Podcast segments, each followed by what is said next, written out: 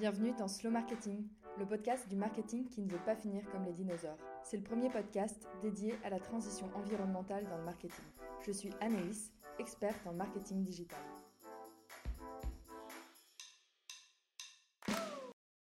Bonjour à tous, bienvenue dans ce septième épisode de Slow Marketing. J'ai interviewé Adélaïde Bouger, entrepreneuse dans la tech, et ensemble, nous avons parlé de marketing responsable. Comme nous avons beaucoup discuté, j'ai décidé de couper cet épisode en deux. Dans cette première partie, nous avons abordé les sujets suivants. L'importance de l'enseignement du marketing responsable, le rôle des entreprises dans la transition écologique, le lien entre impact social et impact environnemental, et le concept de triple résultat net, aussi appelé triple bottom line, et ses applications. Et enfin, de la différence entre soutenable et durable. Bonne écoute Merci Adélaïde d'avoir accepté mon invitation sur Slow Marketing. Bonjour Anaïs. Pour commencer, comment ça va aujourd'hui Adélaïde? Ça va plutôt bien, c'est vendredi, euh, après-midi qui plus est, le, week-end approche, je suis euh, content. Est-ce que tu pourrais te présenter? Bien sûr, donc moi je m'appelle Adélaïde Bouger, je viens d'avoir 31 ans, euh, j'ai, j'ai un background finance d'entreprise marketing, strat. Euh, j'ai bossé sept ans euh, en tant que salarié euh, dans des très grands groupes où j'ai principalement occupé des postes de chargé de mission auprès de, directeurs et de directrices. Et j'ai monté une, boîte de tech il y a trois ans que j'ai fermée en fin d'année dernière. Et là, je suis en train de me lancer dans des nouveaux projets, toujours sur de la tech. Super intéressant. Adélaïde, si je t'ai proposé aujourd'hui de participer au podcast, c'est notamment euh, via un de tes posts LinkedIn euh, il y a quelques mois maintenant, qui faisait référence à un cours sur le marketing responsable euh, que tu avais donné en école de commerce. Avant de parler plus en détail de ce cours, j'étais assez curieuse de savoir comment tu t'es retrouvée à donner ce cours en école de commerce. ouais, super simple. C'était via LinkedIn. C'est un ancien de mon école de commerce qui est prof aujourd'hui en école et euh, qui a posté un petit message euh, parce qu'il cherchait euh, des profs pour l'année scolaire 22-23. Et du coup, je dis que j'étais intéressée, je veux bien donner des cours, je donne régulièrement des cours. Et hum, on s'est parlé au téléphone et à ce moment-là, il m'a proposé ce cours-là, tout simplement. et du coup, j'ai accepté quoi. Et toi, c'était quoi ton expérience avant sur ce sujet-là de marketing responsable? Alors, c'est euh, pour moi il y a plusieurs choses déjà. Euh, on aura l'occasion d'en reparler, mais euh, j'ai orienté ma carrière autour d'entreprises que je juge personnellement responsables, au moins pour certaines en tout cas. Je vais pas nommer, mais voilà. du coup, c'est quelque chose dont j'avais conscience assez tôt. Et en tant que consommatrice aussi, c'est quelque chose auquel j'attache beaucoup beaucoup d'importance. Euh, je suis une méga cliente, enfin non, je suis pas une méga cliente parce que du coup c'est pas vrai, mais euh, en tout cas je suis une hyper euh, convaincue de Patagonia, etc. je fais réparer mes polaires Patagonia chez Patagonia, etc. du coup c'est un truc super important pour moi. Et après, plus plus récemment, je pense qu'il y a, allez, en 2019, j'ai eu pas mal de réflexions autour de mes habitudes de conso, etc. Et à qui je donne mon argent en tant que parce qu'en fait euh, dans une société capitaliste les personnes à qui on donne notre argent en fait euh, elles ont le pouvoir de le dépenser. Donc c'est un sujet euh, qui m'a pas mal occupé il y a à peu près quatre ans. Et je me suis rendu compte que selon à qui on le donnait il était utilisé de façon bien différente. Euh, et du coup, ça a été l'occasion de regarder un peu les, les, modèles des entreprises dans la façon dont ils dépensent, euh, elles dépensent leur argent en l'occurrence, et c'est un peu à ce moment-là qu'il y a eu un début de prise de conscience un peu plus sérieux, on va dire. Ok. Et, euh, et du coup, dans la même lignée, pourquoi c'était, pourquoi est-ce que tu penses que c'est important aujourd'hui de former euh, des marketeurs et des managers, euh, enfin les marketeurs et les managers de demain au marketing responsable, sachant que c'est pas une pratique qui est hyper développée actuellement? là, on va rentrer dans des considérations qui sont quasiment d'ordre politique, mais c'est est-ce qu'on pense que on peut sauver la planète, oui ou non? Et euh, si oui, comment? Moi, je pense qu'aujourd'hui, euh, le rôle le plus important, il est euh, auprès des entreprises sur le sujet écologique de très loin. Puisque les États sont pas capables de s'adapter assez vite aux évolutions écologiques, etc. Donc c'est vraiment les entreprises qui doivent prendre ce sujet, même si le attention le législateur a son rôle à jouer. Hein, je je veux pas détonner, mais en tout cas, le pouvoir, il est côté entreprise. Donc pour moi, à partir de là, si on se dit qu'on veut sauver la planète et que c'est les entreprises qui ont le plus gros impact, bah, c'est logique que les entreprises prennent ce sujet très sérieusement. Et après, sur le sujet de l'impact social, pour moi, le travail, c'est un vecteur d'émancipation sociale majeur. je veux dire, aussi bien dans les communautés discriminées que euh, sur le sujet du genre, etc. On sait que euh, l'accès à un travail euh, justement rémunéré, c'est un vecteur d'intégration fort. Donc à partir de là, les entreprises ont de facto un rôle majeur sur le volet social et sociétal aussi. Je suis je, sur ce point par rapport au fait que les entreprises ont le pouvoir et, et, et, en fait ont un rôle hyper important à jouer. Je suis complètement d'accord parce que je trouve que dans le discours ambiant, on a tendance à mettre énormément de pression, notamment sur euh, l'individu, euh, les petits gestes, euh, etc. Alors que, in fine, enfin, la, la grande part de responsabilité et de pouvoir de changer les choses incombe aux entreprises. Donc, je suis vraiment alignée là-dessus. Moi, je nuance juste ce point à chaque fois parce que euh, je suis pas pour une politique des petits gestes et tout ça. Je n'y crois pas trop à titre individuel, même si à l'inverse, si tu as des enfants euh, ou une personne a des enfants, je pense que l'exemplarité est ultra importante. Donc en fait, les petits gestes prennent sens, euh, du sens dans ce contexte-là. Mais en dehors de ce contexte d'exemplarité vis-à-vis euh, de tes enfants ou des enfants dans ton cercle proche, je pense qu'il y a quand même un enjeu que les gens doivent réaliser, c'est que euh, les transports, la nourriture et les biens de consommation sont quand même ultra impactants à l'échelle de la planète. Si demain tout. Euh, si on arrêtait de prendre l'avion tous les ans, puisque une personne euh, dans un pays euh, développé aujourd'hui, elle prend l'avion quasiment tous les ans, je crois, etc. Ça aurait et que tout le monde le faisait, ça aurait un impact majeur en fait. Donc c'est pour ça que je, je nuance les petits gestes parce qu'en fait le sujet du transport et si demain tout le monde se mettait à manger de la viande une fois par semaine, euh, ça aurait un méga impact à l'échelle de la planète en fait. Donc c'est pour ça que j'aime bien nuancer ce point. J'y crois pas aux petits gestes, le recyclage et tout ça c'est très bien, mais en fait euh, ça a pas masse d'impact. Par contre, si demain on s'attaquait aux gros sujets qui sont les transports et l'alimentation, en fait les petits gestes en la matière auraient un impact très fort. Ouais, ouais complètement. Et, euh, et du coup, pour en revenir à ton cours, euh, tu commences par définir qu'est-ce que le marketing responsable. Est-ce que tu peux nous donner ta définition? Oui, alors dans le cours, en l'occurrence, euh, je donne euh, une définition assez traditionnelle qui, euh, qui est la définition du bouquin de référence de chez Pearson. mais pour moi, le, le marketing responsable, c'est vraiment le fait d'analyser ta chaîne de valeur et d'être sûr que chaque étape de ta chaîne de valeur est responsable ce qui implique que du coup le marketing euh, responsable, il est bien au-delà euh, de ce qu'on peut connaître aujourd'hui en matière de pratiques de RSE, puisque aujourd'hui le gros des pratiques de RSE est très euh, superficiel en fait, voire même en dehors de la chaîne de valeur des entreprises. C'est-à-dire que, je donne un exemple concret, mais quand une entreprise a une fondation et dit que sa strate de RSE elle est dans sa fondation, ça veut dire que ça n'impacte pas sa chaîne de valeur en fait en tant qu'entreprise. Euh, voilà. Donc pour moi, euh, le marketing responsable, c'est vraiment l'analyse de la chaîne de valeur euh, de l'entreprise et du business model aussi, mais on, on reviendra dessus, et le, le, fait d'être responsable à toutes les étapes de, de, cette chaîne de valeur. Important de souligner que la responsabilité, c'est primairement lié à l'écologie et au volet social. On peut pas euh, dissocier les deux. Je on va en reparler, j'imagine, plus tard, mais euh, voilà, c'est l'un ne va pas sans l'autre. Ouais, mais si tu veux, on peut jumper sur cette question parce que ça, ça faisait partie aussi des points euh, qui étaient hyper importants dans ta présentation et que j'aimerais bien revoir avec toi. Pourquoi, du coup, selon toi, l'impact social est aussi important que l'environnemental et comment ils sont intrinsèquement liés? Yes. Alors ça paraît, c'est quasiment un sujet politique. Hein, c'est bien extra business en fait. Enfin, c'est ça va bien au-delà, mais c'est une question de vision personnelle. Aujourd'hui, même si euh, on, rend la planète euh, vivable, euh, il y a 10 000 scénarios différents. Euh, si euh, demain on a bipolarisé la société au point où il y a des ultra pauvres et des ultra riches, ben en fait ça fera pas ce qu'on appelle greater good, c'est-à-dire que on aura une planète vivable pour en fait une frange de la population très petite qui aura accès aux ressources de la planète. Euh, à l'inverse, si on fait en sorte que tout le monde euh, ait euh, une forme accès à une forme d'équité des droits, etc., mais que la planète brûle, en fait, plus personne non plus euh, ne pourra bénéficier des ressources de la planète. moi, je le présente souvent comme ça. Je pense que l'idée, c'est que le maximum de, de, gens aient accès au meilleur niveau de vie possible. C'est, c'est, et ça, c'est pour moi la définition du bien commun ou du greater good. qui est super intéressant.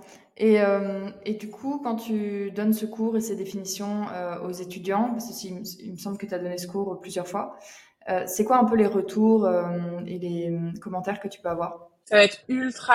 Déjà, si c'est un cours de tronc commun versus un cours de spécialité, ou si c'est un cours de L2 versus un cours de master, enfin, t'as pas du tout les mêmes retours. Moi, je commence toujours le cours en demandant à quel point les étudiants et les étudiantes sont concernés par ce sujet. Euh, voilà, il y a, y a, des fois les étudiants et les étudiantes sont très concernés, des fois beaucoup moins. Il n'y a pas de règle générale. Je pense que on dit souvent que les générations qui ont aujourd'hui moins de 25 ans sont ultra concernées par les problématiques de responsabilité au sens large. C'est probablement vrai à l'échelle statistique. Euh, néanmoins, dans les faits, euh, quand on leur demande euh, de réfléchir à comment être responsable dans leur travail, bah ils sont comme tout le monde en fait. c'est pas si simple quoi. Enfin, ils s'en rendent compte. Donc parfois, ils sont dans une position où ils sont un peu désabusés, où ils disent ouais ben en fait, moi je rêve de bosser pour Coca ou pour L'Oréal et en fait je serai tributaire de la politique de responsabilité de l'entreprise dans laquelle je vais bosser. Donc c'est des positions qui sont complexes. Néanmoins, il y a de plus en plus euh, de personnes de moins de 25 ans qui veulent réconcilier euh, leur valeur perso avec euh, leur quotidien de travail. On le voit sur LinkedIn, tous les sondages le montrent, etc. Dans les faits, on a quand même encore des, des moins de 25 ans qui se rendent bien compte que c'est en fait très difficile. Du coup, dans ton poste, tu partages ton support de cours. Si c'est OK avec toi, j'aimerais bien le mettre aussi dans les ressources de cet épisode. Et euh, j'aimerais qu'on revienne sur une partie du cours, euh, comment faire du marketing responsable, où tu parles notamment du triple résultat net. Est-ce que tu peux euh, nous expliquer un peu plus ce que c'est? Oui, c'est un concept qui s'appelle TBL, en anglais, donc Triple Bottom Line. C'est plutôt simple, c'est le fait de s'assurer que la bottom line d'un produit, donc la bottom line, c'est le résultat, il intègre le résultat financier, donc économique en fait, mais aussi euh, le résultat euh, écologique et le résultat social d'un produit.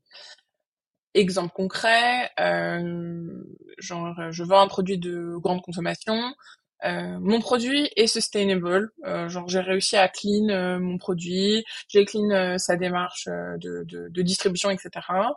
Mais par contre, j'ai pas d'impact positif environnemental, j'ai un impact neutre at best ou très limité, de façon très limitée négative. Et euh, j'ai un impact social, euh, soit négatif, soit, euh, enfin, peu importe. Je j'ai pas mesuré mon impact social. Mais en fait, d'un point de vue contemporain, moi, je pense que c'est pas satisfaisant.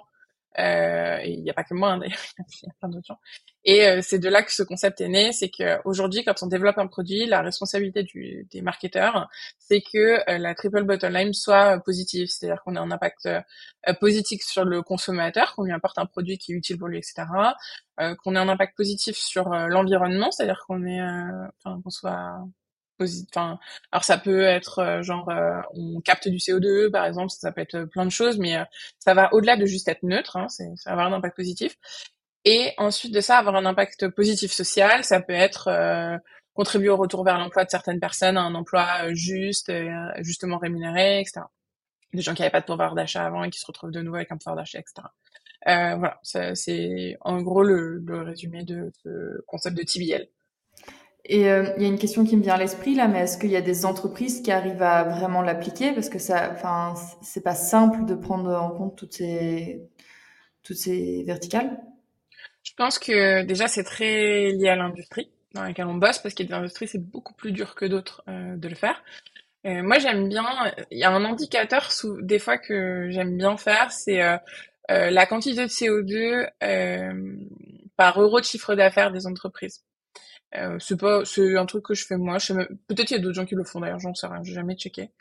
Euh, mais dans tous les cas, euh, on se rend bien compte que selon les industries, la quantité de CO2 générée par euro de chiffre d'affaires, c'est pas la même chose du tout, quoi. Enfin, t'as, pas la même, euh, la même, les mêmes enjeux.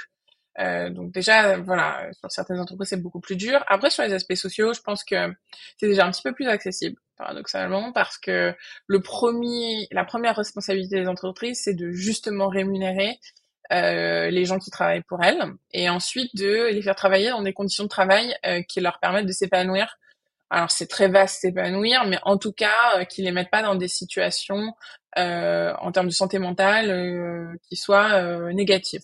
Moi, pour moi, les, la responsabilité sociale primaire des entreprises, c'est vraiment ça, genre bien payer les gens, enfin en tout cas dignement, et s'assurer qu'ils évoluent dans, les, dans, des conditions de santé mentale euh, satisfaisantes. Donc ça, pour moi, c'est déjà plus accessible paradoxalement. Euh, parce que euh, en fait ça rejoint une, un autre combat contemporain des entreprises qui est de garder les talents et donc en fait tout ça est très lié à la fin donc je pense que c'est un petit peu plus accessible après ça veut pas dire que les entreprises le font pour autant mais en tout cas c'est un peu plus accessible à mon sens euh, voilà. Et après, bah, résultat économique, ça, toutes les entreprises essayent d'être profitables. Donc pour le coup, euh, c'est pas, pas, pas, très spécifique. Mais euh, oui, enfin, donc je réponds pas vraiment à ta question. Je suis désolée, mais en fait, euh, mon point, c'est que oui, il y a des entreprises qui y travaillent. Il y en a des très connues, mais il y a surtout beaucoup de PME et de TI qui y travaillent. Euh, ça va être des entreprises qui sont pas connues du grand public, mais euh, qui travaillent très fortement parce que c'est dans les valeurs des, des, fondateurs ou des fondatrices. Et euh, en ce sens, euh, ils font un travail énorme. À l'échelle des très grands groupes, euh, je pense pas qu'il y en ait vraiment qui ait mené le travail de bout en bout aujourd'hui. mais parce qu'en fait, je pense pas que ce soit possible en un temps très court aussi de mener ces changements. c'est des changements qui prennent plusieurs, plusieurs années. Par rapport à l'indicateur que tu viens de, enfin, que tu dis mesurer là, la quantité de CO2 par rapport au chiffre d'affaires, c'est marrant, ça me fait penser à cette semaine, j'étais sur une conférence sur euh, How to Avoid Unintentional uh, Greenwashing. Et euh, un des chiffres qui, qui était, dont il parlait, je viens de le retrouver, c'est c'est une étude qui a été faite à Londres pour des salaires entre 50 000 et 12 millions de pounds dans les top advertising exécutifs, donc vraiment les, les, personnes qui prennent des décisions en, en, termes de communication, marketing. En fait, elles détruisent euh, 11 pounds pour chaque euh, pound euh, de valeur générée. Donc en fait, c'est euh, c'est assez euh, flagrant en fait comme type d'indicateur. Et c'est peut-être en fait ce, ce genre d'indicateur qu'on devrait plus développer, en tout cas plus avoir en tête dans dans nos manières de travailler, euh, de parler d'économie, etc. Je pense que c'est important d'avoir des indicateurs qui euh, marient l'aspect économique et l'aspect responsabilité. Je pense qu'aujourd'hui, mm. les reporting de responsabilité sont faits avec des indicateurs qui leur sont propres et qui sont décorrélés de toute réalité euh, économique. Et je pense que c'est un problème en fait. Euh, c'est pour ça que j'aime bien cet indicateur euh, de CO2 par euro de chiffre d'affaires parce que je trouve ça très bête. C'est intellectuellement très simple en fait. Alors il y a plein de biais hein, de demeurant, mm-hmm. etc. Mais bon, ça, ça, reste une simplification euh, que je trouve intellectuellement acceptable. Et euh, c'est hyper parlant euh, si tu prends le CAC 40 de voir les profils. de, enfin, c'est hyper intéressant. Et après, on peut rentrer dans le débat de comment on calcule le, la quantité de CO2, etc. Parce que les méthodes sont complexes, et, etc. Mais je trouve ça en, en tout cas intéressant de le faire. Ah oui, mais complètement. Même si effectivement, comme tu dis, c'est assez, euh, c'est hyper simplifié, il faut le prendre avec des pincettes, comme tout indicateur, mais ça donne au moins un ordre de grandeur en fait. Ne serait-ce que euh, de pouvoir euh, mettre une échelle, de pouvoir comparer des entreprises avec ces critères-là, c'est, je trouve que c'est déjà hyper important. ok, dans ta présentation, tu parlais de la différence entre durabilité et soutenabilité. Euh, tu peux m'expliquer pourquoi c'est une notion importante pour toi dans le marketing responsable? Alors, il y a plusieurs raisons. Euh, déjà, c'est un aspect purement sémantique. Aujourd'hui, les entreprises, dans leur communication, euh, interchangent souvent les deux mots. En anglais, c'est, je connais, durabilité et soutenabilité, du coup, en français, je crois, c'est ça. donc, c'est sustainability et durability. Aujourd'hui, c'est très interchangé par les entreprises dans les faits, ce sont deux mots qui n'ont pas le même sens. Euh, je, je, vais euh, rappeler très brièvement, mais durabilité, c'est le fait que quelque chose dure longtemps. Sustainabilité, c'est que le fait que la chose dure perpétuellement. Euh, donc déjà, c'est pas du tout le même mm-hmm. concept, euh, parce que déjà durer longtemps, ça veut tout dire et rien dire hein, à l'échelle d'une industrie. Est-ce qu'un MacBook qui dure 10 ans, euh, c'est durable Est-ce qu'un MacBook qui, un MacBook qui dure 2 ans, si tu l'utilises de façon euh, intensive, c'est durable? Je, je sais pas, tu vois, mais en tout cas, euh, c'est deux choses très différentes, perpétuelles versus longtemps. je pense que tout le monde voit bien la différence. Mm-hmm. et après, donc déjà ça, c'est important de resituer la sémantique. C'est-à-dire qu'aujourd'hui, les entreprises qui se disent durables c'est plus acceptable. Il y en a de moins en moins de toute façon qui le disent parce qu'elles savent que c'est plus vraiment acceptable. Et durable n'est pas un objectif. Euh, durable, euh, c'était peut-être un objectif il y a 15 ans, tu vois, mais euh, ou 10 ans, allez. Mais en 2023, durable, c'est plus un objectif. On, les entreprises ont pour responsabilité euh, d'être, d'avoir des croissances qui soient sustainable, des produits qui soient sustainable, etc. Alors ça pose plein de problèmes hein, par ailleurs, mais en tout cas, durable pour moi c'est vraiment un objectif de l'ancienne RSE en fait, enfin de, d'un peu avant quoi. Euh, Aujourd'hui, on est plus dans une logique de sustainability. Et ça, c'était important de le souligner aux étudiants parce que c'est vrai que quand on passe dessus très rapidement, on peut se dire ah oui, cette entreprise est durable, c'est super. Ben non, en fait, euh, c'était peut-être super il y a 10 ans, mais, mais plus maintenant. Et puis après, euh, c'est plus là, le secours était vraiment adressé à des futurs euh, marketeurs. Donc l'idée, c'est vraiment de se dire, ok, aujourd'hui, c'est pas satisfaisant quand on développe des innovations ou des nouveaux produits qu'elles soient simplement durables faut qu'elle soit euh, soutenable en fait. On peut pas, on peut plus lancer de nouveaux produits qui soient simplement durables. Euh, voilà. Donc je pense que c'était vraiment les deux messages clés autour euh, de cette différence sémantique majeure. C'est la faute à l'expression développement durable en fait. Merci pour ton écoute. On retrouve Adélaïde la semaine prochaine pour la suite de notre conversation. On y parlera de segmentation et positionnement, de something washing et d'astroturfing, et enfin d'exemples inspirants d'entreprises appliquant l'éco-marketing. Si tu ne veux rien louper, abonne-toi à la newsletter Slow Marketing sur Substack. Merci pour ton écoute et à très vite sur Slow Marketing.